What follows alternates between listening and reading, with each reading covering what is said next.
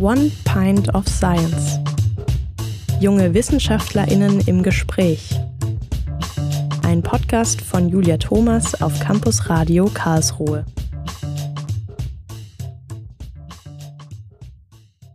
In der Wissenschaft versucht man etwas, das niemand zuvor wusste, auf eine Art zu sagen, die jeder versteht.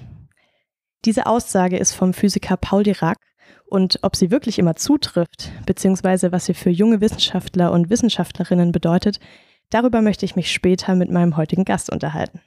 Aber erstmal willkommen zur zweiten Folge meines Podcasts und heute gehen wir wortwörtlich eine Tür weiter, nämlich raus aus der Physik und rein in die Elektrotechnik. Und ich möchte mich unterhalten mit Raphael Pesch und zwar über Solarzellen. Nicht die gewöhnlichen Solarzellen, sondern sogenannte Perovskit-Topzellschichten. Raphael, willkommen im Podcast. Hallo, freut Schön, mich, dass, dass ich da sein darf. Und Leute, ich muss euch gestehen, heute gibt es wieder kein richtiges Pint, denn ich habe gegoogelt. Ein Pint in den USA entspricht etwa 0,7 Liter. und, ein, ja, und ein Pint in Großbritannien sind etwas mehr als ein halber Liter. So, jetzt kommt's. Raphael hat sich ein Kölsch gewünscht. Warum das? Ja, weil ich aus der Umgebung komme. Und wenn man schon mal in Karlsruhe einen Kölsch kriegen kann, dann gerne her damit. Das stimmt. Und jetzt kommt der Plot-Twist, nämlich im Edeka gab es gar kein Kölsch. das habe ich schon fast vermutet. so, und damit der Witz trotzdem funktioniert, habe ich uns beiden jetzt ein Höpfner Helles mitgebracht. Das hat 0,3 Liter. Ich hoffe, es schmeckt dir, Schmeckt Raphael. sehr gut, wunderbar. sehr gut. So, dann wollen wir mal ein bisschen mehr über dich erfahren. Seit wann bist du denn in Karlsruhe und warum bist du ans KIT gekommen? Ich bin seit dem Wintersemester 2016 in Karlsruhe. Ich habe mein Abitur in Bonn gemacht und habe dann nach einer technischen Hochschule gesucht. Also ich wollte gerne ja, irgendwas Technisches studieren, ingenieursmäßig studieren. Und im Großraum Bonn-Köln gibt es das nicht so häufig oder nicht so vertreten wie jetzt hier. Und dann hat sich halt Karlsruhe als eine der Möglichkeiten ergeben, habe mich eingeschrieben und angefangen zu studieren. Und warum Elektrotechnik? Ich wollte eigentlich genau wie du Physik studieren ursprünglich. Als ich Schüler war, dachte ich, mit Physik kann man nichts äh, an Geld verdienen später, weil ich wirklich dachte, das ist reine Theorie und niemand braucht später einen Physiker. Das habe ich dann hier am KIT auch nochmal anders kennengelernt. Ähm, ich glaube, im Nachhinein hätte ich wahrscheinlich auch eher Physik studiert, wenn ich es gewusst hätte. Aber genau, ich dachte, was ist am nächsten an Physik dran und bringt trotzdem irgendwie in der Wirtschaft noch Punkte und das war dann Elektrotechnik. So, du hast deine Masterarbeit nicht am KIT geschrieben, sondern am MIT. Wie genau. kam es denn dazu? Äh, das war ein ziemlich langwieriger Prozess. Eigentlich wollte ich im Studium einmal ins Ausland gehen und ich wusste nicht genau wann.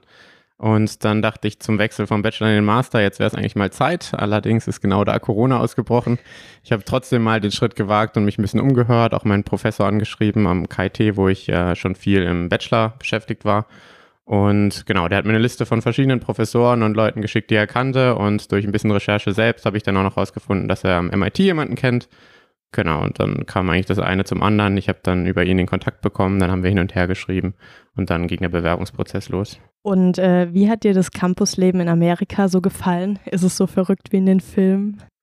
Nicht ganz, man muss dazu sagen, ich kam ja an, da war auch noch teilweise Pandemie, das hat sich so ein bisschen gelockert. Im MIT war es wirklich so, dass jeder Student zweimal pro Woche einen PCR-Test machen musste, also schon deutlich strenger als hier, auch für die International Students noch strenger gewesen. Ähm, mit der Zeit hat sich das gelockert und dann war es auch mehr studentisch, wie man das so aus den USA-Filmen kennt. Allerdings finde ich den Campus hier schon attraktiver, einfach weil es mehr ja, Sachen für Studenten auch gibt. Also es gibt am MIT zum Beispiel keine Mensa was dann ziemlich in den Preis schlägt, wenn man jeden Tag irgendwie ins Restaurant muss oder ja. Das glaube ich, ja. Wurdest du dafür bezahlt? Nee, ich hatte ein Stipendium und genau, also das Geld kam aus Deutschland von einem deutschen Stipendiengeber und von dort habe ich kein Geld bekommen. Und äh, wie würdest du die Forschungsbedingungen dort bewerten? Also kann man sich das irgendwie vorstellen, alles ist super neu und super schön? Ganz, ganz im Gegenteil tatsächlich. Also ähm, das ist extrem abhängig davon, bei welcher Forschungsgruppe man ist und bei welchem Prof man ist. Das ist nicht so wie am KIT, wo viel geteilt wird, zumindest nicht äh, dort, wo ich war. Ich war im Mechanical Engineering Department und äh, da hat halt wirklich jeder Professor sein Labor. Die haben teilweise überlappende Themen. Dann wird sich auch mal ausgetauscht oder dann wird auch mal in den unterschiedlichen Laboren geforscht. Aber jeder Professor ist in erster Linie für seine Gruppe zuständig und für seine Geräte. Jeder Professor ist alleine und nicht, sag ich mal, teamed ab wie jetzt hier in Instituten, wo halt alles unter dem Institutsnamen steht. Ähm, und deswegen gab es halt einfach weniger Geräte und teilweise auch nicht so neue, weil die Professoren sich halt ja entscheiden mussten, wofür sie ihr Geld ausgeben. Wenn der Prof super gut war, Gelder zu akquirieren, dann, dann gab es natürlich schon auch coole Geräte. Also es äh, variiert. Ja. so, und du promovierst am Lichttechnischen Institut. Genau. Ähm, und ich habe gesehen, in dem Titel oder in der Aufgabenstellung deiner Promotion steht das Wort Tandem-Photovoltaik. Was ist das denn? Oh je, okay. Also die Tandem-Photovoltaik, ich versuche es einfach zu erklären, ist im Endeffekt wie die normale Photovoltaik. Also man hat eine Schicht, die eben Licht aufnehmen kann und diese in elektrische, ja, in elektrischen Strom umwandeln kann, also elektrische Energie erzeugen kann. Und bei der Tandem-Photovoltaik nimmt man halt statt anstelle einer Schicht zwei verschiedene Schichten, die eben das Lichtspektrum unterschiedlich gut aufnehmen können, wodurch man halt den Wirkungsgrad der Solarzelle erhöhen kann. Okay, also so ein bisschen wie übereinander geschichtet. Genau, also es sind wirklich Stapel. Das sind flache Scheiben, die man im Endeffekt übereinander legt, je nachdem, ob man jetzt ja, Silizium hat, wo es wirklich wie eine Scheibe ist, oder wie wir es jetzt machen, flüssig prozessiert, wo man halt eine Flüssigkeit aufträgt, die dann aushärtet. Und äh, was unterscheidet jetzt die Solarzellen, die du gerade erforschst, von denen, die zum Beispiel Herr Meier gegenüber auf dem Dach hat? Das liegt, oder der größte Unterschied ist eigentlich das Absorbermaterial, also das wirklich photoaktive Material, das Material, was das Licht aufnimmt, wo dann eben Elektronen entstehen oder Elektronenlochbare entstehen ähm, und man eben die Energie dann elektrisch abgreifen kann. Diese Absorberschicht, die bei Herrn Meyer auf dem Hausdach ist, ist in den meisten Fällen aus Silizium und wir forschen halt an neuen Materialien, die eben ja auch sehr, sehr gute Wirkungsgrade zeigen, aber ein bisschen flexibler in der Anwendung sind, also dass man sie für unterschiedliche Teile des Lichtspektrums optimieren kann. Ich habe gehört, eure Forschungsgruppe ist auch noch ziemlich jung, ist das richtig? Das stimmt. Also unsere Forschungsgruppe dürfte jetzt an die zehn Jahre bald rangehen, verglichen mit dem LTI, das er jetzt, ähm, ich glaube, letztes Jahr das 100-Jährige gefeiert hat. Ist das also eine relativ neue Gruppe. Auch der Professor ist äh, relativ jung noch. Das hält, finde ich, das Ganze sehr dynamisch und genau, also es ist halt einfach ein sehr, sehr neues Forschungsfeld, einfach auch, weil dieses Material als photoaktives Material für die äh, Photovoltaik erst wirklich seit zehn Jahren erforscht wird. Und was ist dein konkretes Ziel deiner Arbeit? Willst du das bis zur wirtschaftlichen Veröffentlichung bringen oder?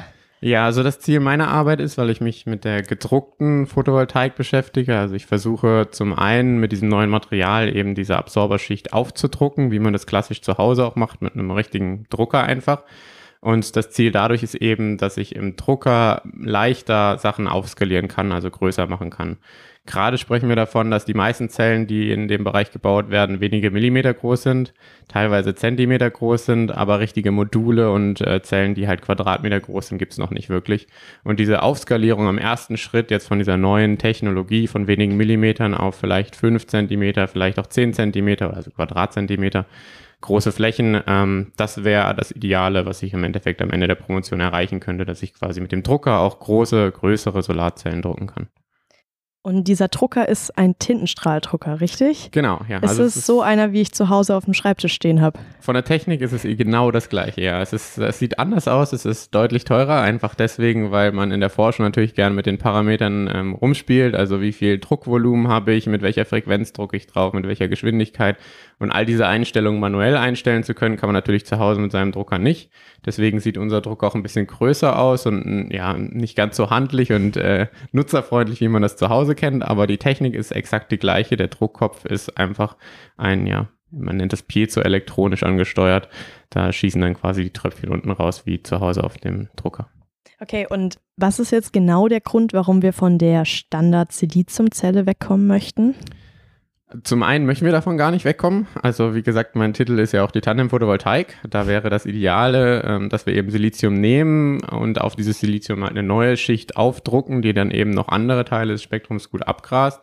Ähm, zum anderen ähm, ist der Herstellungsprozess, wenn man jetzt wirklich sehr, sehr lange in die Zukunft schaut, von Silizium immer noch extrem energieaufwendig und würde es auch bleiben, einfach weil man Silizium eben erstmal gewinnen muss und das ist sehr, sehr, sehr energieaufwendig. Und Silizium-Solarzellen sind relativ dick, mehrere Millimeter dick im Vergleich zu eben den neuen Materialien, die wir haben, die wenige Mikrometer, Nanometer dick sind. Ähm, wäre da halt auch noch ein Gewinn an weniger Materialien, die wir eben brauchen würden. Also es wäre auch günstiger, die neuen Materialien zu verwenden.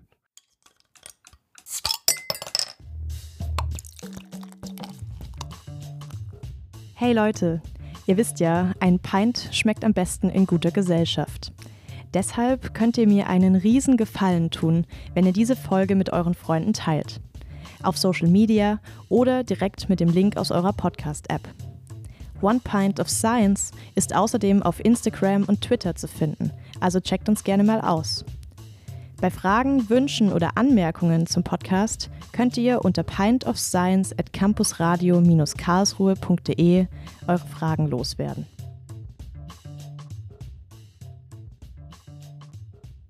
So, und jetzt möchte ich dir in Bezug auf Forschung natürlich die Frage stellen, die sich jeder immer stellt. Wann könnten solche Zellen, also jetzt entweder diese Peroskit oder auch die Tandemzelle, dann wirklich marktreif sein? Welches Zeitfenster muss man da erwarten? Ich habe tatsächlich extra, weil ich wusste, dass heute Abend diese Frage wahrscheinlich kommt, auch nochmal meinen Professor gefragt und er fand auch schon sehr schwierige Frage. Ähm, man kann natürlich nie in die Glaskugel gucken. Wir hoffen, dass es die ersten Produkte, wenn auch in sehr, sehr kleiner Anwendung, schon vielleicht in fünf Jahren gibt auf dem Markt, aber äh, realistisch oder optimistisch gesehen, ähm, oder sagen wir so, es wäre optimistisch gesehen, wenn dem so ist. Es wird wahrscheinlich was länger brauchen, vor allem auch, weil die Produktion, wie gesagt, bisher auf sehr kleiner Skala stattfindet und das Hochskalieren nochmal sehr viel ja, Energie und Zeit in Anspruch nimmt. Das hat auch bei Silizium relativ lange gebraucht. Aber man muss dazu sagen, dass die Sprünge der Effizienz, die man mit diesen neuen Materialien ähm, halt erzeugen kann, ähm, so enorm sind und so schnell vonstatten gegangen sind jetzt in den letzten zehn Jahren, dass äh, ich und denke auch unsere Forschungsgruppe sehr zuversichtlich ist, dass das jetzt nicht irgendwie untergeht oder nicht irgendwann auf dem Markt landen wird. Und gibt es da dann Firmen oder gibt es jetzt schon Firmen, wo man sagen kann, die würden das dann später auch produzieren oder sind es die etablierten, die das dann mit aufgreifen? Also in Deutschland gibt es tatsächlich gar nicht so viel Siliziumproduktion und auch so viel Silizium-Photovoltaik, die hergestellt wird. Es gibt ja jetzt das Silicon Saxony, was gegründet werden soll in Ostdeutschland oder gerade schon im Endeffekt größtenteils jetzt in, den staatlichen steht. Und da gibt es auch Firmen, gerade zum Beispiel äh, von unserem Institut hat man viel immer mit Q-Class. Ähm, das ist eine Firma, die tatsächlich auch in dem Bereich, ich bin nicht ganz sicher, entweder forscht oder schon produziert. Aber ähm, das ist alles noch nicht äh, ja, auf dem Markt. Aber genau, ja. Also es gibt auf jeden Fall Interesse von Firmen daran und viele Firmen setzen darauf. Es gibt im Silicon Valley wirklich in den USA dann auch rein, also Firmen, die rein auf diesem Material halt Solarzellen versuchen herzustellen. Ähm, also es ist auch schon in den Startlöchern der Wirtschaft so. Und könntest du dir vorstellen, dann später in die Wirtschaft überzusiedeln oder siehst du dich eher in der Wissenschaft? Das weiß ich noch gar nicht so genau. Ähm, als ich angefangen habe zu studieren, dachte ich immer, nach dem Studium ist Schluss, das äh, mehr mache ich nicht. Und desto weiter es dann ging im Studium, desto mehr hat es mich dann doch interessiert und dann bin ich halt in die Promotion jetzt gestartet. Ich denke, gerade am ersten nach der Promotion ist Schluss, aber wie gesagt, das habe ich nach dem Master auch gedacht. Und dann geht es halt in die Wirtschaft, weil auch da sicherlich spannende Projekte auf einen warten. Aber ganz genau kann ich es noch nicht sagen. Dann kommen wir nochmal zurück auf äh, sozusagen die persönlichere Ebene und deinen Alltag an der Uni. Du hast gesagt, oder generell hast du gesagt, du magst Zitate. Jein. das war jetzt ein bisschen polemisch ja, wir, formuliert. Wir, wir, haben drüber gesprochen. ähm, ja, also ich habe tatsächlich mal auf einem Event vor, ich weiß nicht genau, das war schon vor der Pandemie, ähm, eine Rede vom ehemaligen Bundespräsidenten Christian Wulff gehört und die hatte halt mit einem Zitat angefangen. Und ich hatte auch zum Beispiel während des Studiums ein Stipendium und dann eben über, die, ähm, über diesen Besuch am MIT halt eben ja häufig den äh, Prozess, dass ich eben ein Gutachten erstellen musste oder ein Motivationsschreiben schreiben musste. Und da habe ich dann einfach diese Idee vom Bundespräsidenten übernommen und habe immer sehr gerne ein Motivationsschreiben erstmal mit einem Zitat angefangen, was irgendwie zu dem Thema und meiner Motivation passt und anhand dessen eben ja dann äh, versucht, meine Motivation zu, zu schildern und näher zu bringen. Dann äh, gehen wir nochmal zurück auf das Zitat, mit dem wir den Podcast heute gestartet haben. Ich wiederhole es nochmal. Also als Wissenschaftler, Wissenschaftlerin versucht man etwas, von dem niemand zuvor wusste, auf eine Art zu sagen, die jeder versteht. Inwiefern ist das jetzt für dich als Doktorand besonders von Bedeutung? Naja, es zeigt zumindest zum einen erstmal die Faszination dafür, dass man wirklich an State, to the, State of the Art Sachen arbeitet, also dass man wirklich an neuester Technologie arbeitet und forscht oder an neuester Grundlagenforschung forscht, ähm, also quasi mit dabei ist, die Zukunft zu gestalten. Und der noch wichtigere Teil, der wahrscheinlich erstmal untergeht, wenn man an eine Promotion denkt, ist, dass man das Ganze auch veröffentlichen muss und der ganzen ja, Wissenschaftswelt auch weitergeben muss. Und dass man das im Endeffekt lernt, nicht nur zu, Sachen zu erforschen und selbst zu verstehen, sondern auch in den wissenschaftlichen Diskurs zu treten und auch die Thesen vielleicht ja zu verteidigen oder eben auch neue Informationen sich einzuholen, das Ganze zu veröffentlichen, sodass es jeder versteht. Das ist äh, ein sehr spannender Prozess und schildert, denke ich, bisher den Status der Promotion am besten. Tatsächlich ist es ja diese etwas auf die Art zu sagen, dass es jeder versteht, auch die Schlüsselkompetenz in der Wissenschaftskommunikation. Und das machen wir nicht nur jetzt, sondern du hast damit schon viel länger Erfahrung. Seit März 2015 hostest du mit einem Freund zusammen, richtig? Genau. Den YouTube-Kanal Brain Gain. Und ich habe äh, hab recherchiert, mittlerweile habt ihr über 13.000 Follower und euer bekanntestes Video wurde 66.000 Mal geklickt. Erzähl mal, wie ihr damals auf die Idee gekommen seid, einen YouTube-Kanal zu gründen. Also tatsächlich ist der Kanal von März 2015, wie du gesagt hast. Das erste Video kam aber nach der ersten Klausurenphase, also irgendwann Ende, ne, Anfang 2017 müsste das gewesen sein. Ähm, wir haben den Kanal schon in, in, der Schule gegründet, aber nie wirklich was damit anzufangen gewusst und haben dann beide das Studium hier angefangen und haben dann eben auch ja, im Studium selbst gemerkt, wenn man sich versucht vorzubereiten auf die Klausuren und irgendwas zu lernen im Bereich Elektrotechnik, was außerhalb der Vorlesung stattfindet und man tippt mal was in Google ein, dann gab es halt, wenn, immer nur englischsprachige Videos und tatsächlich oft auch aus äh, der indischen Community, wo dann halt der Akzent sehr, sehr stark war. Ähm, die haben dafür tatsächlich ein sehr großes Portfolio an, an Themen, aber es ist halt wirklich schwierig, wenn man gerade einsteigt in die Materie, das dadurch zu lernen. Und dann dachten wir, wenn es das noch nicht gibt, dann machen wir es halt erstmal selber und schauen, ob das überhaupt was für uns ist. Haben ein Whiteboard bestellt, Stifte und eine Kamera und dann haben wir eben nach der ersten Klausurenphase die Themen der ersten Klausurenphase erstmal abgedreht und genau, dann haben wir damit weitergemacht und weitergemacht und es wurde immer mehr. Wie, wie muss man sich das vorstellen? Wie lange bereitet ihr dann so ein Video vor? Es geht immer so zehn Minuten, liege ich da richtig? Ja, es, ist, es gibt auch Ausreißer. Also manche Videos sind deutlich kürzer, die gehen zwei, drei Minuten, aber wir haben, ich glaube, das längste Video, wo es wirklich um was vorrechnen oder eine Aufgabe lösen geht, anderthalb Stunden. Das ist schon auch dann teilweise sehr lang geworden mit der Zeit. Ähm, es kommt dann auf die Komplexität der Aufgaben an. Und je nachdem, wie lang das Video ist, ist meistens auch die Vorbereitung des Videos, weil man es halt einmal selber erstmal komplett durchrechnen und nochmal recherchieren und verstehen muss. Ähm, dann geht natürlich die Zeit drauf zur Produktion, zum Abdrehen, ähm, teilweise zum Schneiden, je nachdem, ob irgendein Zwischenvorfall passiert in dem Video, was man halt eben rausschneiden muss. Dann muss man es hochladen, nachbearbeiten. Also ich würde sagen, im Schnitt vielleicht pro Video zwei, zweieinhalb Stunden. Stichwort äh, Zwischenfall. Hattet ihr mal so einen richtigen Fail beim Dreh? Ja, tatsächlich schon öfter natürlich auch Fails beim Dreh gehabt, aber der größte Fail war tatsächlich äh, in der Postproduktion, könnte man so sagen, weil wir auch am Anfang, gerade wo wir noch nicht so gut uns auskannten mit den Schnittprogrammen und wie man eben solche Fehler rausschneidet, eben die Videos am Stück abgedreht haben und wenn wir einen Fehler gemacht haben, dann haben wir sie abgebrochen und gelöscht und dann halt neu gedreht. Und dieses Abbrechen war meistens damit äh, oder hing meistens damit zusammen, dass einer von uns hinter der Kamera stand, der immer geguckt hat, ob alles richtig vorgerechnet wird und wenn nicht eben gesagt hat, äh, nee, Moment, Fehler, Stopp. Und dann hat das Video halt geendet. Und einmal ist es uns nicht aufgefallen, weil wir halt immer 10, 12 Videos am Stück produziert haben dass eins dieser Videos eben abgebrochen wurde, haben das hochgeladen und das war bestimmt zweieinhalb Jahre oder so online, bis wir dann äh, einmal den Kommentar bekommen haben, warum das Video denn mit einem Fehler mittendrin und einem Stoppwort aufhört. okay. ja, und dann haben wir es tatsächlich auch runtergenommen. Aber es gab wahrscheinlich zwei, drei Jahre an Generationen, die sich sehr gewundert haben über dieses Thema. Dass die Lösung der Aufgabe Stopp lautet. Stopp lautet und falsch ist. oh nein. Dann da nochmal äh, eine Frage dazu jetzt promovierst du ja, dreht ja immer noch Videos. Lässt sich das noch unter einen Hut bringen oder wie, ja, hattest du jemals Probleme damit, alles unter einen Hut zu kriegen? Ja, doch schon sehr oft. Also wir hatten das Glück, dass wir eben zu zweit sind. Wir haben unterschiedlich meistens die Abschlussarbeiten, Bachelor- und Masterarbeit geschrieben, also in anderen Zeiträumen. Und in dem Zeitraum, wo einer geschrieben hat, hat der quasi Videodrehpause bekommen. Sprich, da wurde dann quasi von dem nichts geliefert und der andere hat übernommen. Aber es gab schon auch viele Phasen, wo es dann eben viel wurde, wo man weniger Videos geschafft hat. Und jetzt gerade merke ich es auch. Also die Arbeitsbelastung hatte ich mir anders vorgestellt, aber ist tatsächlich sehr hoch. Und deswegen komme ich nicht ganz so dazu, viele Videos zu drehen. Ähm, ich mache es gerade immer noch so, dass ich ungefähr eins pro Woche schaffe. Größtenteils aber auch deswegen, weil ich äh, ab nächsten Semester eine Übung betreuen werde und mich dementsprechend dafür eh vorbereiten muss. Also kann ich das quasi kombinieren, zumindest in diesem Semester und die Themen für die Übung lernen und die Aufgaben für die Übung wiederholen und dann quasi gleichzeitig auch noch abdrehen. Win-Win-Situation. Genau. Also an alle da draußen, wenn ihr Elektrotechnik studiert oder daran informiert seid, klickt euch auf Brain Gain. Danke sehr.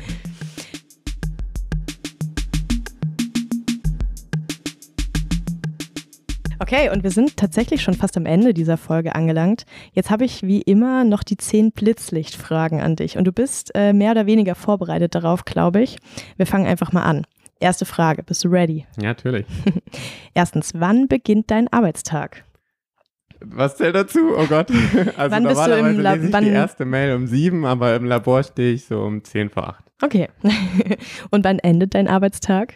Es hängt auch sehr stark vom Arbeitstag ab und je nachdem, ob ich am Computer mehr sitze oder im Labor stehe, aber ich schätze so zwischen sechs und sieben meistens. Wie viel Tassen Kaffee trinkst du denn innerhalb dieser langen Zeit? Wenig. Früher viel mehr, mittlerweile so zwei, wenn es hochkommt, drei. Aber ich habe versucht, es ein bisschen zu reduzieren und tatsächlich, wenn man viel Kaffee trinkt, zittert man auch oft, was bei der Herstellung von Dünnschichten nicht so gut ist. Deswegen ja, weniger. So, viertens, was ist denn dein Lieblingsessen in der Mensa? Äh, Curry. Auf jeden Fall Curry. Damals noch Curry Queen, jetzt Curry Werk, aber Mit welcher Würze? drei und fünf. Immer drei und fünf. So, dann ähm, die nächste Frage. An welchem Ort würdest du gern mal eine Konferenz besuchen? Uh, ähm, also dadurch, dass ich jetzt halt in Boston war und dadurch einige Freunde dort habe, die ich gerne kostenlos wieder besuchen würde, ähm, natürlich die in Boston, da gibt's oft immer die MRS, ich glaube im Fall, also im, im Herbst. Ähm, da würde ich schon gerne nochmal hin. Und ansonsten äh, war ein Kollege von mir vor einem Jahr oder vor zwei Jahren in Hawaii. Das wäre natürlich auch nochmal sehr stark. Klingt auf jeden Fall auch sehr schön. Okay, sechste Frage. Beziehst du denn selber Ökostrom? Ja, äh, ist eine gute Frage, weil man das immer nicht ganz rückverfolgen kann. Unser Stromtarif, soweit ich das weiß, ist tatsächlich ein Ökostromtarif. Aber aus der Steckdose kommt natürlich immer der gleiche Strom, das darf man nicht vergessen. Man zahlt zwar seinen Aufpreis, aber genau, also Strom wird nicht unterteilt in zwei Leitungen. Okay, dann äh, wechseln wir nochmal radikal das Thema. Wo gibt es denn deiner Meinung nach die beste Pizza in Karlsruhe? Uff, das ist eine wirklich schwierige Frage. Oh je. Äh, ich weiß, das ist bei uns in der Oststadt eine sehr gute, also ich wohne in der Oststadt, da gibt's eine sehr, sehr gute Pizzeria. Aber ich weiß auch gar nicht den Namen, es ist halt einfach ein Pizzarestaurant. Das ist in der Nähe von dem Rewe am Oststadtkreisel. Aber mehr kann ich dazu auch nicht sagen. Vielleicht kann ich es im Nachhinein recherchieren und Ja. dann so Ich reinschneiden. kann es dir sonst danach schicken, Ja. aber ich gucke nicht so ganz auf den Restaurantnamen zumal. Also es ist kein, kein Schnellbistro, wo es oben fett draufsteht, sondern halt ein einfaches Restaurant mit Steinofenpizza. Nicht schlecht. okay, achte Frage. In welchem Alter hattest du das erste Mal den Gedanken, dass du Ingenieur werden möchtest? Tatsächlich, oh Gott. Ja, das allererste Mal hatte ich den Gedanken, dadurch, dass meine Eltern mich ein bisschen drauf gebracht haben. Ich wusste am Anfang natürlich auch selber nicht ganz, was das ist. Aber dadurch, dass ich hier in Karlsruhe eben einfacher die Möglichkeit hatte, eine Wohnung zu finden am Anfang des Studiums, das war schon länger so, dadurch, dass meine Großeltern halt hier wohnen, ähm, haben meine Eltern, als ich in der Schule schon relativ technisch ja versiert war, gesagt, du kannst ja später mal am KIT studieren. Und dann, das war so in der siebten, achten Klasse, habe ich halt äh, mal recherchiert, was man da überhaupt macht. Nicht schlecht. Ich glaube, damals wusste ich noch gar nicht, dass es das KIT gibt und ich komme aus Rastatt. es war ja auch noch nicht abzusehen, dass ich auch wirklich hier lande, aber Das das, war so der erste Gedanke daran. ja. Okay, dann neunte Frage. Welche Filmfigur ist dein größter Held? Ja gut, wenn man am MIT war, muss man natürlich Iron Man sagen. sonst, sonst kann man das Ganze, glaube ich, nicht glaubwürdig rüberbringen. Von der Marvel-Reihe auf jeden Fall fand ich die, diesen Charakter schon auch am spannendsten. Ansonsten, ich weiß es nicht. Also so viele Filme schaue ich tatsächlich nicht. Ähm, aber als ich am MIT war, war Robert Downey Jr. tatsächlich auch dort. Also er kommt schon ab und zu auch vorbei und besucht's. Ach, wie cool. Okay, das heißt, wenn du oder sollten wir uns mal auf einer äh, Motto-Party treffen, dann kommst du als Iron Man. Ja, definitiv. Perfekt. So, und die zehnte Frage, es wird nochmal ein bisschen deep. Was würdest du Studenten, Studentinnen im ersten Semester mit auf den Weg geben? Dranbleiben, nicht aufgeben. Ich glaube, von jedem hört man immer das Gleiche, in eine Lerngruppe gehen. Das hat mir auch ziemlich geholfen. Das habe ich direkt am Anfang auch gemacht, auch wenn man am Anfang vielleicht denkt, ähm, brauche ich das überhaupt oder kriege ich das überhaupt hin? Das hat schon sehr geholfen. Ähm, und ansonsten ja, wirklich am Ball bleiben, viele Altklausuren rechnen, während des Semesters Übungen rechnen, Tutorien rechnen. Ähm, man hat zwar die gesamte Freiheit und kann seinen Alltag so einteilen, wie man will, aber es ist doch meistens schlau, wenn man nicht alles in der letzten Woche vor der Prüfung lernt. Ähm, das kommt einem schon zugute. Also da draußen, haltet euch da dran.